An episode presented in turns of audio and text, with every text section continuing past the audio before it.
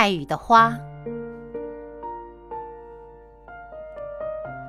我是您不听话的孩子，我偷偷的跑出了家，穿过树林，走过小桥，在明亮的湖岸上，我尽情的玩耍。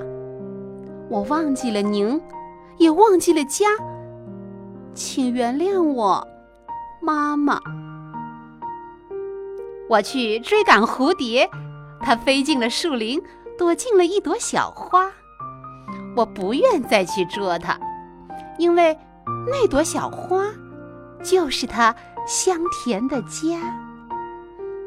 我在湖边看一位叔叔钓鱼，一条条青绿的小鱼，真像鲜嫩的豆荚。我还看那位老爷爷。用一根羊骨头做诱饵，就钓上来那么多蹦蹦跳跳的小虾。我向叔叔要一条小鱼，我向老爷爷要一只小虾。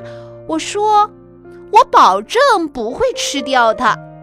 我家有个大鱼缸，给它们做家，让它们在那儿长大。忽然，下起了雨。雨点儿又急又大，打在脸颊上，又疼又麻。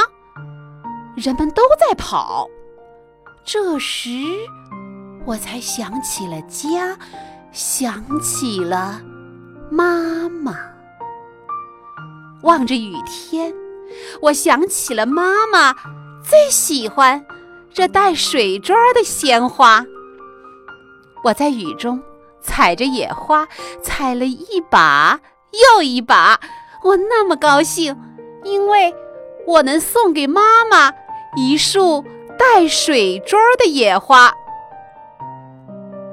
我往家走，我又有些害怕。